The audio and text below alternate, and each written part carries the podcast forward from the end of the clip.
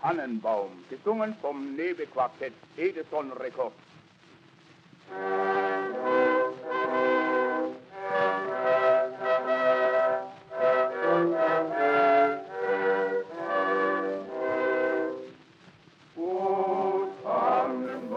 Le saumon fumé fait partie des produits phares des réveillons de Noël, mais les tranches fines, rose pâle ou orangées sur canapé sont une coutume relativement récente, une coutume qui s'est imposée avec la domestication du saumon de l'Atlantique il y a à peine un demi-siècle. Depuis élevé en cage en Norvège ou en Écosse, le saumon ne remonte plus les rivières, par contre, il franchit des milliers de kilomètres en camion avant d'être salé et fumé ou frais consommé. Bonjour François Lévesque. Bonjour. Nous allons suivre avec vous le périple économique du saumon de l'aval à l'amont, un périple qui révèle les courants du commerce international et du développement industriel. Mais d'abord, première question. Il semble qu'en parallèle de ce développement industriel, le saumon ait perdu son statut de produit de luxe. Eh oui, du saumon fumé, il y en a aujourd'hui pour tous les goûts et toutes les bourses. Il peut être nature, mariné à la nette ou même à la betterave. Il peut être salé à sec ou par injection de saumure, mais l'injection de saumure, ça ramollit un peu sa chair. Et puis, il peut être blanc, rose, carotte, alors coloré par un pigment. Il peut être tranché à la machine ou au couteau. Au couteau, c'est mieux. Il sera meilleur. Et puis, il peut provenir d'Irlande, d'Alaska ou des îles Féroé. Il peut être sauvage. Il peut être bio. Il peut être d'élevage. Faites votre choix vous avez l'embarras.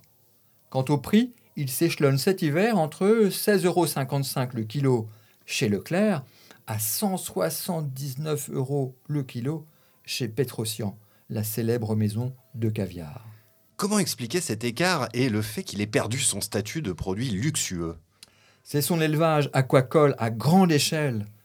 Il est élevé comme un vulgaire poulet de batterie, et c'est ça qui l'a rendu meilleur marché. En plaques sur un carton doré, ces tranches fumées ont conquis les supermarchés. Le saumon qui est fumé depuis des temps immémoriaux est en quelque sorte revenu à son état d'origine, puisque, sachez-le, sous l'Ancien Régime, le saumon était très abondant. Tellement abondant que les domestiques demandaient à leur patron de ne pas avoir de saumon à manger plus de deux ou trois fois par semaine ce n'est que lorsqu'il a disparu de nos rivières, à la saison de reproduction, que le saumon a été retiré des tables des moins fortunés. Et fumé, il est devenu un plat de luxe. Alors vous évoquiez les supermarchés. Quel est leur poids aujourd'hui dans la distribution de saumon? Les supermarchés réalisent les deux tiers des ventes de saumon, dont la moitié sous la marque de distributeur. Le saumon fumé sauvage ou d'élevage bio représente moins de 10% des volumes vendus. Deux ménages sur trois achètent du saumon fumé dans l'année, et ce, quatre fois en moyenne. Et bien sûr, les fêtes de Noël sont la principale occasion de manger du saumon fumé, avec un triplement des ventes en décembre. Quels sont les pays où il rencontre le plus de succès commercialement? La France est le champion d'Europe du saumon fumé y compris devant les pays scandinaves, parce que là-bas, il est consommé frais plutôt que fumé. Et en France, il y a des initiatives improbables d'usage du saumon fumé, comme la recette de sushi au saumon fumé, imaginez la tête d'un japonais. Sans parler de l'importation de croquettes pour chiens au saumon fumé. Nos voisins d'outre-Rhin sont également des gros consommateurs. Mais l'Allemagne importe son saumon déjà fumé, contrairement à la France, qui bénéficie d'une industrie de transformation. Nous n'avons pas de saumon, mais nous avons des fumoirs. Il y en a même un à Montreuil, dans la proche banlieue parisienne. Et d'ailleurs, c'est là que j'achète mon saumon fumé de Noël. Et puis, il y a aussi des sociétés de fumaison beaucoup plus grandes et connues, comme la Berry. Des maisons artisanales ou industrielles qui font venir par camion le saumon frais qu'elles transforment. Et euh, aussi, des fois, elles le font venir par avion, mais c'est plus rare parce que le fret par avion est évidemment beaucoup plus cher. Le saumon qui prend l'avion, c'est quand même bien la preuve qu'il a épousé la mondialisation. Oui, mais au-delà de cela, il a épousé le courant de l'économie contemporaine, du commerce et de l'industrie dans trois de ses principales directions. Primo, hyper-différenciation des produits et hyper-segmentation des marchés. Nous venons de le voir. Deuxio, la compétition des pays à bas salaire. Pour le saumon fumé, elle ne vient pas de Chine, mais de la Pologne, avec une main-d'œuvre moins chère et des usines neuves. Une paire d'entreprises en Pologne domine la production et l'exportation de saumon fumé. Tertio, internationalisation et consolidation industrielle. Il y a un véritable monopoly du saumon fumé qui s'est joué en France au début des années 2010. Marine Harvest, la première société productrice de saumon fumé au monde, a acquis des maisons et des hôtels de saumonnerie en Bourgogne et en Bretagne. Taille Union Frozen, le plus grand producteur mondial de thon en boîte, a racheté lui Mère Alliance, grand fabricant de saumon fumé. Delpera, une société française de foie gras, la comtesse du Barry, c'est elle, s'est lancée dans le saumon fumé par acquisition en Normandie et en Haute-Loire. Et eh oui, dont la saumonnerie historique de Brioude, à côté de laquelle j'ai grandi, l'amont de la rivière Allier, était en effet un haut lieu de reproduction des saumons. En effet, le saumon a un cycle de vie très particulier. Il naît en eau douce, descend vers la mer, y vit quelques dizaines de mois, retourne à l'embouchure du fleuve qu'il a quitté, remonte la rivière de son enfance, s'y reproduit et après sa reproduction, il meurt. D'ailleurs, les spécialistes des poissons migrateurs disent que le saumon est anadrome, amphibiotique, potamotoque et thalassotrophe. Voilà quatre mots que je vous livre pour vos parties de Scrabble ou pour vos mots croisés des vacances de Noël. Je vous laisse découvrir leur signification précise. Alors intéressons-nous maintenant à la production de ce poisson thalassotrophe. Comment a-t-elle évolué ces dernières années? L'histoire de l'aquaculture du saumon est en accéléré celle de l'agriculture depuis les chasseurs-cueilleurs jusqu'à aujourd'hui. Mais vraiment en accéléré, hein, car il a fallu 30 ans contre 10 000 ans. En 1980, la production de saumon s'élève à 12 000 tonnes. Et 30 ans plus tard, elle atteint 2,4 millions de tonnes. Vous vous rendez compte De 12 000 tonnes à 2,4 millions de tonnes en 30 ans. Au cours de cette période, la taille des cages pour élever les saumons qui, qui les retiennent a été multipliée par 10 et celle des fermes aquacoles par 50. Que s'est-il passé? En une phrase, les techniques de l'élevage des poulets et des cochons ont été appliquées à l'aquaculture. Génétique, antibiotiques, vaccins, alimentation industrielle, mécanisation, logistique, tous les piliers d'agriculture intensive ont été transposés à l'élevage du saumon. Et en termes économiques, cela donne des économies d'échelle. Exactement, c'est-à-dire une diminution du coût du kilo de saumon avec la dimension des cages et des fermes. Gain de productivité, c'est-à-dire diminution de la quantité de travail et de capital pour produire un kilo de saumon. Ces gains sont tellement ahurissants qu'ils ont fait l'objet de multiples articles dans des revues économiques savantes. D'où une diminution spectaculaire du coût unitaire du kilo de saumon et en parallèle du prix par le jeu de la concurrence. Les prix ont été divisés par 5 entre 1985 et 2005. Mais depuis cette date, le coût remonte.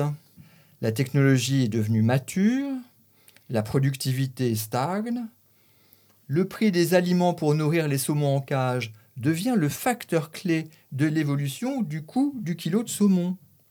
Or, le prix de la farine de poisson, ou de soja, ou du tournesol, ou les autres sources de protéines et graisses qui alimentent les saumons d'élevage, eh bien, ces prix ont grimpé depuis le milieu des années 2000. Il ne faut pas oublier qu'en parallèle, il y a eu aussi un durcissement des réglementations environnementales.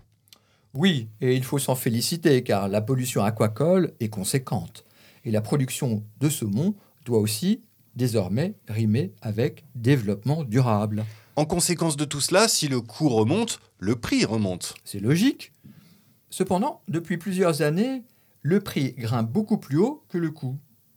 Sur la bourse de Bergen, il a atteint 6,3 euros par kilo en 2018, contre 3,6 euros par kilo en 2012. Évidemment, si le prix augmente plus que le coût, c'est que le profit augmente. Et pourquoi le profit augmente-t-il? Deux raisons se conjuguent, rareté et pouvoir de marché. La production a pratiquement cessé de croître, en particulier en Norvège. Et pour des raisons de protection de l'environnement, les autorités publiques y ont quasiment plafonné les autorisations d'élevage du saumon. Ailleurs aussi, très peu de nouvelles capacités se sont ajoutées aux capacités existantes et celles-ci tournent à plein régime. Or, la demande de saumon est faiblement sensible au prix. Elle est restée soutenue. Un mot de la concurrence dans tout cela. Qui domine aujourd'hui le marché du saumon après toutes ces péripéties dans cette industrie bien particulière? Eh bien, la concurrence s'essouffle. Les entreprises aquacoles en place sont dorénavant protégées par de solides barrières à l'entrée, qu'elles soient d'origine technologique, financière ou réglementaire. La concentration s'est accrue partout. Un petit nombre de sociétés domine le marché et influence les prix. Elles contrôlent la plus grande partie de la production, tant au Canada ou en Norvège qu'en Écosse ou au Chili. Ces sociétés sont d'ailleurs souvent implantées dans plusieurs de ces pays. Parmi elles, une société se détache, Marine Harvest, déjà citée pour sa première place mondiale dans la fabrication de saumon fumé. Cette entreprise occupe également ce rang dans la production de saumon de l'Atlantique avec des fermes salmonicoles en Europe et aux Amériques. Et elle est quatrième dans la fabrication d'aliments pour l'aquaculture. Elle dispose d'une trentaine d'usines de transformation dans le monde et commercialise ses produits, tenez-vous bien, dans 70 pays. On retrouve là une autre dimension de, du courant du développement industriel contemporain. Euh, je pense à la place croissante d'entreprises superstars sur les marchés. Effectivement, dans tous les secteurs ou presque, quelques entreprises se détachent des autres, que ce soit en termes de pouvoir et de part de marché, de gains de productivité, de présence dans le commerce international et même de salaire moyen. Et Marina Harvest en fait partie. C'est une superstar du saumon. Comme quoi, le saumon mène à tout. Eh bien, merci François Lévesque. On espère que ce périple dans le monde économique du saumon n'aura pas trop entaché la vision romantique et imaginaire du saumon fumé que nos auditeurs peuvent avoir. Oui, il ne faut pas dédaigner le saumon fumé pour autant. Manger du saumon fumé de temps en temps. Ne faites pas comme le héron de la fable de La Fontaine, qui après avoir méprisé tant de beaux poissons, finit par manger un limaçon.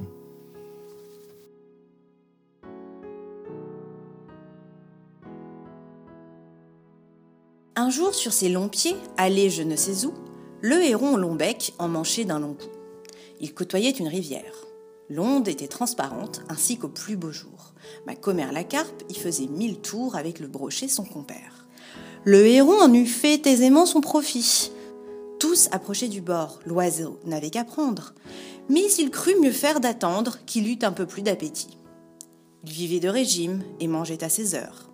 Après quelques moments, l'appétit vint. L'oiseau, s'approchant du bord, vit sur l'eau des tanches qui sortaient du fond de ses demeures. Le mets ne lui plut pas. Il s'attendait à mieux et montrait un goût dédaigneux, comme le rat du bon Horace. Moi, des tanches, dit-il. Moi, héron, que je fasse une si pauvre chair. Et pour qui me prend-on? La tanche rebutée, il trouva du goujon. Du goujon C'est bien là le dîner d'un héron. J'ouvrirai pour si peu le bec, au Dieu ne plaise. Il l'ouvrit pour bien moins. Tout alla de façon qu'il ne vit plus aucun poisson. La faim le prit. Il fut tout heureux et tout aise de rencontrer un limaçon. Ne soyons pas si difficiles. Les plus accommodants, ce sont les plus habiles. On hasarde de perdre en voulant trop gagner. Gardez-vous de ne rien dédaigner, surtout quand vous avez à peu près votre compte. Bien des gens y sont pris. Ce n'est pas au héron que je parle. Écoutez, humain, un autre conte. Vous verrez que chez vous, j'ai puisé ces leçons.